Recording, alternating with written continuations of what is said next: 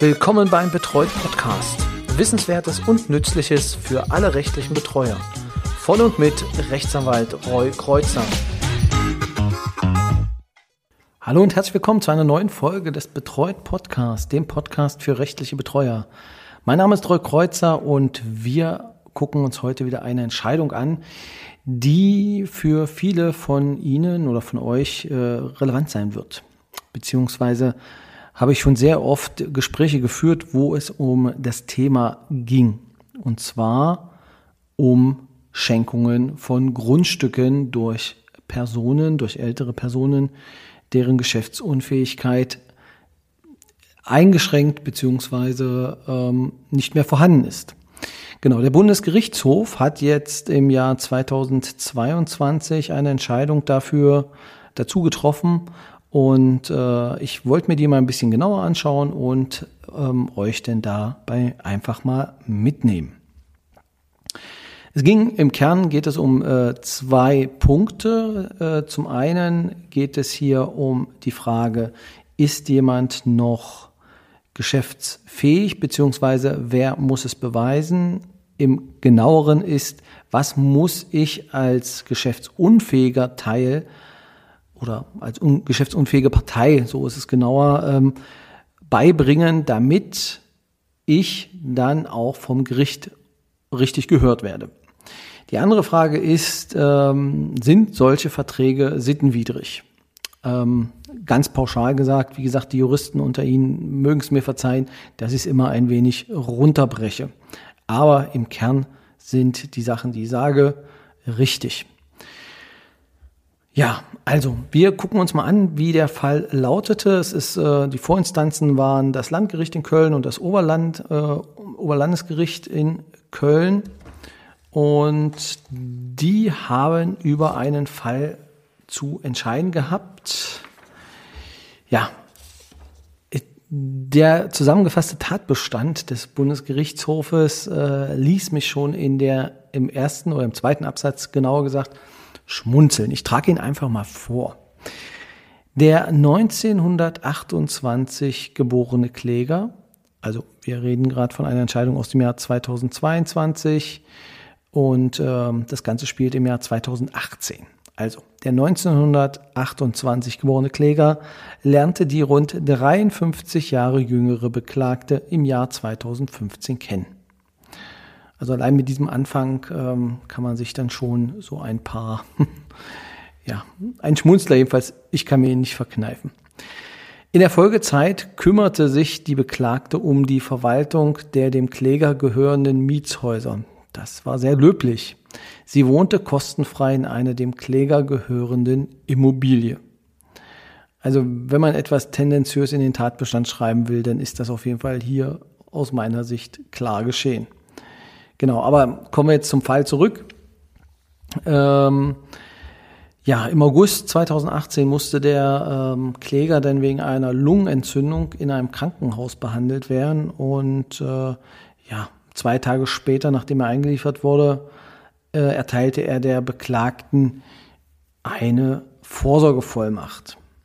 Die Beklagte konnte damit dennoch weiter handeln. Am 22. oder 13 Tage später wurde er auf eine Intensivstation verlegt. Vier Tage später widerrief er die Vorsorgevollmacht durch Unterzeichnung eines Formulars, das eines seiner Töchter zur Verfügung stellte. Das ist der Klassiker ähm, dass im Prinzip dann die Familie kommt und sagt, ähm, wir müssen jetzt das Erbe vom Vater retten oder von der Mutter.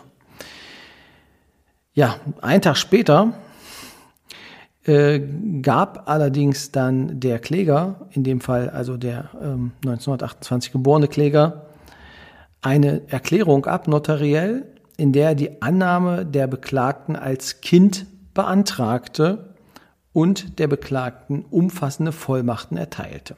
Das heißt, einen Tag später, die Gegenseite musste wieder reagieren, es wurden Nägel mit Köpfen gemacht. Und am 30. August, das heißt zwei Tage nachdem das Ganze passiert ist, äh, übertrug der, Bekla der, der Kläger der Beklagten im Wege der vorweggenommenen Erbfolge und etwaiger Pflichtheitsansprüche zwei Grundstücke. Also man muss noch beachten, der Mann lag auf der Intensivstation. Ja, im Oktober wurde dann die Eigentümerin ins Grundbuch eingetragen, das heißt die Beklagte, und äh, mit Datum vom 6. November 2018 widerrief der Kläger alle zugunsten der Beklagten abgegebenen Willenserklärung. Das heißt, dass äh, er dann gesagt hat, er möchte sich nicht mehr dran halten. Das gilt dann ab äh, ex nunc, also das heißt ab dem Zeitpunkt. Und jetzt ist die Frage für die Vergangenheit, was noch äh, wieder gerettet werden kann. In der Klage hat er erwähnt, dass er zum Zeitpunkt der Übertragung der Grundstücke nicht geschäftsfähig gewesen sei und äh, ja, beruft sich auch auf die Sittenwidrigkeit, also die beiden Sachen, die ich am Anfang schon erwähnt hatte. Ja, das Landgericht äh, und das ähm, OLG waren der Meinung, alles schick, passt, winken war so durch. Keine Ansprüche des Klägers, Pech gehabt. Also überspitzt gesagt. Und allerdings ähm, ja, gab es dann ähm, eine, ein Revisionsverfahren vor dem Bundesgerichtshof und dort lag es jetzt und der BGH fand, dass das gute Berufungsgericht, das OLG, nochmal ran muss, weil ähm, da einige Rechtsfehler drin sind. Und da möchten wir uns jetzt das ähm, nochmal genauer angucken. Also es ging im Kern in diesem Rechtsstreit um zwei Themen. Das eine Thema war, ist, was muss ich als Kläger vorbringen, um substantiiert zu erklären, dass ich quasi behupt wurde. Dass mir das quasi trotz meiner Geschäftsunfähigkeit genommen wurde gegen meinen Willen. Also inwieweit ich die Geschäftsunfähigkeit darlegen muss. Der zweite Punkt, Paragraph 138 BGB, ist die Sittenwidrigkeit. Ist das, was da gerade passiert ist, ist das sittenwidrig? Und diese beiden Themen wurden halt angesprochen. Und kommen wir erstmal auf ähm, ja, 104, 105 BGB. Dort ist ja die Geschäftsfähigkeit geregelt. Und da sagt jetzt der BGH, äh, dass nach ständiger Rechtsprechung des BGH die Darlegungs- und Beweislast der Frage, ob eine Person bei Abgabe einer Willenserklärung geschäftsunfähig ist, derjenigen Partei natürlich auferlegt ist, die die Geschäft sich darauf beruft, auf die Geschäftsunfähigkeit. Das heißt, wer sagt, ich bin behupst worden, weil ich geschäftsunfähig war, muss dann natürlich erstmal darlegen und beweisen, dass er wirklich zu dem Zeitpunkt nicht geschäftsfähig war. Das muss nicht die Gegenseite machen, sondern das ist dann erstmal eine, bei dem Kläger in dem Fall, etwas, was er beweisen muss und darlegen muss. So, und das muss er substantiiert machen. Ein schönes Rechts, ein schöner Rechtsbegriff, substantiiert. Und das bedeutet, wann ist das substantiiert dargelegt? Das, so sagt das Gericht, wenn das Gericht auf Grundlage des Parteivorbringens zu dem Ergebnis gelangen muss, dass die Voraussetzungen vorliegen. Auf die Wahrscheinlichkeit des Vortrages kommt es dabei nicht an. Ebenso wie im Zusammenhang mit der Frage der Prozessunfähigkeit genügt jedenfalls der Vortrag konkreter Anhaltspunkte, aufgrund derer die Möglichkeit der Geschäftsunfähigkeit nicht von der Hand zu weisen ist. Das ist wieder schön abstrakt, also für Nichtjuristen natürlich total unverständlich, jedenfalls größtenteils unverständlich. Was würde damit aus meiner Sicht gesagt? Ähm, ich muss es, also es muss einfach eine gewisse Basis da sein, ähm, dass es nicht nur aus den Fingern gezogen ist und es muss konkret sein. Also man muss konkrete Anhaltspunkte haben. Vielleicht können wir es an dem Fall dann nochmal äh, klar machen, weil ähm, jetzt natürlich auch die Argumente, die gemacht wurden von dem Kläger, hatten ja den ersten beiden Gerichten nicht gereicht. Und das heißt, erst im in diesem, in diesem dritten Verfahren, das heißt vor dem BGH, der meinte, ja, okay, das, was da vorgetragen, vorgetragen wurde, reicht. Also, der Kläger hat vorgetragen, dass er am 29. August, also im August, kurz nachdem diese ganzen Sachen gemacht wurden, zwei Tage später, äh, gab es einen Uhrentest, ähm, aus dem damaligen, also in der, im Krankenhaus, aus dem er sich erkennbar war, dass seine Entscheidungen nicht mehr von vernünftigen Erwägungen oder geleitet sind oder abhängig gemacht wurden. Das bedeutet, er konnte zu dem Zeitpunkt, also das bedeutet am 30. August, gar nicht mehr die Entscheidungen auf vernünftigen Erwägungen beruhen lassen. Das war am 30. Und ähm, dafür gab es auch einen Test. Ähm, das wurde auch dann vorgelegt. Also ein Uhrentest ist wahrscheinlich bekannt, dass man dann eintragen muss, äh, äh, welche Uhrzeit man hat und daran kann man dann auf jeden Fall ähm, ähm, gewisse Erkrankungen dann erkennen. Also im Genauen möchte ich das jetzt gar nicht so ausführen. Dafür bin ich einfach Jurist und kein Arzt. Genau, auf jeden Fall kann man mit diesem Uhrentest ähm, das auch ähm, sehr, sehr einfach ähm, erkennen. Gut, also dieser, dieser Test wurde gemacht. Es war ganz klar, dass er also zwei Tage, kurze Zeit danach nicht in der Lage war, das äh, zu erkennen, was er dort tut. Im Kern, und das ist natürlich, also praxisnah ist natürlich für alle Betreuer. Natürlich werden, wird niemand äh, von Ihnen, also ziemlich wahrscheinlich, einen Prozess vom Bundesgerichtshof führen. Allerdings kann es gut sein, dass wenn Sie einen Anwalt beauftragen, er natürlich dennoch Futter braucht, um Ansprüche geltend zu machen. Und da ist es wichtig, dass Sie so schnell wie möglich diese ärztlichen Atteste beibringen. Weil je frischer das Ganze ist, desto besser ist es natürlich auch für das gesamte Verfahren. Genauso wie es auch Unterlagen geben müsste, vielleicht aus der Vergangenheit, ähm, dass man nachweisen kann, dass er in den Momenten oder in der Zeit nicht geschäftsfähig war. Dafür reichen teilweise auch Zeugenaussagen, aber es muss halt um den konkreten Sachverhalt gehen, um die konkrete Anhaltspunkte. Und das ist immer wichtig, konkret. Das bedeutet, er war im Krankenhaus, dieser Mann, und im Krankenhaus hat er diesen Uhrentest sogar noch gemacht, während er auf der, also so gehe ich jetzt erstmal aus, noch auf der Intensivstation war. Das heißt, es ist ein ganz, ganz enger zeitlicher Zusammenhang. Und das ist sehr wichtig, um dann auch darzulegen, es war in dem Moment dort, äh, hatte er das nicht. Gerade bei Demenzerkrankungen äh, ist es so, dass natürlich auch das sehr tagesformabhängig ist. Das heißt, es kann möglich sein, dass jemand am Vormittag total fit ist, ähm, einen Notarvertrag versteht und am Nachmittag nicht. Dementsprechend kann es gut sein, dass äh, wenn es natürlich also die Möglichkeit gibt, diesen, diesen Beweis natürlich auch zu erschüttern, dass das natürlich auch gelingen kann. Aber das ist relativ unwahrscheinlich, äh, dass das gelingt. Also wenn Sie erstmal den Beweis haben, dass da eine Geschäftsunfähigkeit vorliegt, dann ist das auf jeden Fall erstmal ein sehr, sehr starkes Indiz. Aber Landgericht und Oberlandesgericht haben dann halt da gesagt, ähm, nö, reicht uns nicht. Doch es gab noch einen zweiten Punkt, weshalb sich das Gericht mit dieser Entscheidung befasst hat. Ich hatte schon erwähnt, die Sittenwidrigkeit. Sittenwidrigkeit ist im Paragraphen 138 BGB geregelt und ja, bedeutet halt, dass ein Rechtsgeschäft nach seinem Inhalt oder Gesamtcharakter nicht gegen das Anstandsgefühl aller billig und gerecht Denkenden verstößt. Also ja, sehr heroischer Ansatz. Ähm, und da ist jetzt die Frage von dem, was ich jetzt vorhin im Sachverhalt erzählt habe, ist das dann noch, also könnte das gegen die guten Sitten verstoßen? Jetzt ist es ja hier eine Schenkung, das heißt, ähm, also ein unentgeltliches Geschäft. Und da führt der BGH ähm, aus.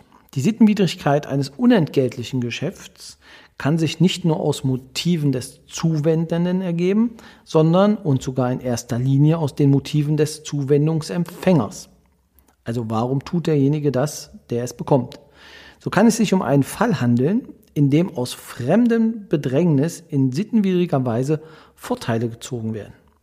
Hierfür kann von Bedeutung sein, ob der Schenker sich den Wünschen des Beschenkten aufgrund seiner Persönlichkeitsstruktur nicht oder kaum hätte entziehen können, ob der Beschenkte dies wusste oder sich einer derartigen Erkenntnis leichtfertig verschloss und ob er die fehlende oder geschwächte Widerstandskraft des Schenkers eigensüchtig ausgenutzt oder es sogar darauf angelegt hat.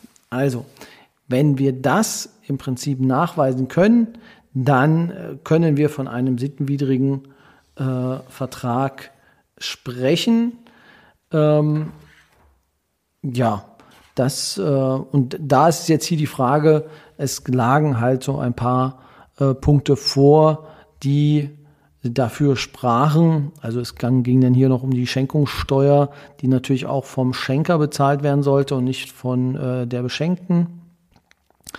Ähm, wo er dann ganz überrascht war, warum er das mit seinem Steuerberater klären sollte. Also da gibt es natürlich auch ähm, im Einzelfall, und deswegen geht es ja jetzt hier erstmal darum, im Einzelfall muss man dann schauen, ähm, wie, wie man eventuell denn die Sittenwidrigkeit halt noch begründen kann. Das Gericht moniert hier vor allem, dass äh, die Gerichte, also der BGH moniert, dass hier vor allem die äh, nur die Ansätze vom Kläger äh, gesehen wurden, also das heißt die Motivation des Klägers und äh, weniger auf die ja auf das Verhalten des der Beklagten eingegangen wird. Der BGH führt aus, wenn selbst eine gewisse freie Willensbildung noch möglich gewesen wäre, ja, wir haben ja vorhin gesagt, liegt eigentlich nicht vor, aber wenn die wirklich noch halbwegs da gewesen wäre, ist es dann nicht ähm, ja, verwerflich, ins Krankenhaus zu gehen und sich dann diese Unterschriften zu holen, um dann bewusst diesen Zustand, den er dort hat, auszunutzen. Also diese Frage muss man sich denn stellen. Und wie gesagt, es gilt jetzt aus Sicht des Betreuers. Es ist natürlich so, dass man ähm, dann an der Stelle auch dann handeln muss, beziehungsweise es im Hintergrund haben müsste, wenn genau diese Positionen ausgenutzt werden sollen, beziehungsweise wurden, dass man dann äh, auf jeden Fall dann nochmal daran denkt, dass es hier eine Sittenwidrigkeit eventuell geben kann aufgrund der Gesamtkonstellation.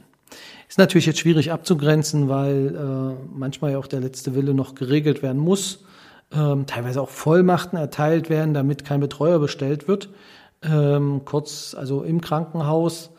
Ähm, aber da muss dann natürlich auch klar sein, ähm, dass die Person denn dazu in der Lage ist. Aber der BGH sagt ganz klar, Sachen, die im Krankenhaus gemacht werden, bedürfen, so würde ich es jetzt interpretieren, bedürfen einer ganz klaren oder müssen unter das Brennglas gesetzt werden und geschaut werden, ob das wirklich dann zulässig ist. Und sie haben am Ende ja gewisses Geschmäckle oder können es haben. Und sind auf jeden Fall zu überprüfen, wenn die Person hinterher sagt, naja, so war das jetzt nicht gedacht. Also, vielleicht zusammengefasst, wenn derjenige im Krankenhaus eine Entscheidung getroffen hat, diese nicht mehr möchte, dann liegt eventuell eine Sittenwidrigkeit vor. Als kleinen Schlenker noch zum Abschluss ähm, verweist der BGH noch darauf hin, dass, aber das meinte er nur das Berufungsgericht, das hat er jetzt selber nicht so mit entschieden, aber äh, führt er noch aus, dass natürlich nach 530 auch noch über den groben Undank nachgedacht werden kann in diesem Fall. Ja, ich fand das eine spannende äh, Entscheidung, weil sehr oft äh, das halt Thema ist ähm, und vor allem ja, ältere Personen denn davon ähm, da überrumpelt werden und von, von Dritten, von Nachbarn, von Familienangehörigen dann zu Unterschriften genötigt werden, beziehungsweise zu Maßnahmen genötigt werden, die es, ja, die es so nicht gegeben hätte, wenn die Person wirklich bei klarem Verstand gewesen wäre. Immer eine schwierige Geschichte, aber für Sie als Betreuer nehmen Sie mit, äh, was Sie machen können, relativ schnell agieren. Das heißt, nur einen Anwalt einzuschalten bringt an der Stelle nichts, sondern äh, selber handeln und ein wenig äh, schauen, dass zeitnah ärztliche Atteste ähm, vorgelegt werden oder eingeholt werden, ähm, dass alles gesichert wird, was ärztlich irgendwie da ist. Ähm, gut möglich, dass das natürlich auch vernichtet werden soll. Auskunftspflicht ist, äh, pflichtig ist auch die Krankenkasse. Das heißt, wo gab es eventuell Arztbesuche in der Zeit, können Sie anfordern bei den Krankenkassen äh, eine Übersicht über die Arztbesuche, die es gab. Ähm, geht relativ entspannt, dauert ein bisschen, aber äh, man bekommt dann da auch eine ähm, dezidierte Übersicht, teilweise auch mit Verordnungen beziehungsweise auch mit äh, Medikamenten, die verordnet wurden. Genau, also das äh, ganz klar kann ich nur mitgeben. Ähm, einfach mal schauen, wenn Sie so einen Fall haben, schnell reagieren. Das war's für diese Woche. Ähm, ich hoffe, Sie nehmen etwas mit aus äh, dieser Entscheidung. Ähm, bei Fragen einfach noch, äh, kann mir natürlich auch noch äh, geschrieben werden, info at betreut.de, betreut mit ROY. Und äh, ja, der Hinweis wie jedes Mal auch noch auf den Stammtisch, stammtisch.betreut.de. Jeden dritten Donnerstag im Monat treffen wir uns. Dort unter der Stammtisch Ad kann sich angemeldet werden und äh, dann geht es digital per Zoom äh, los. Viele, viele Interessierte sind schon dabei. Ähm, schöne Themen. Ja, ich freue mich, wenn Sie auch Lust haben, daran teilzunehmen. Das war's für heute von mir. Ähm, ich hoffe, es hat ein wenig gefallen und Sie hören auch nächste Woche wieder hinein. Eine gute Zeit. Bis dahin. Tschüss.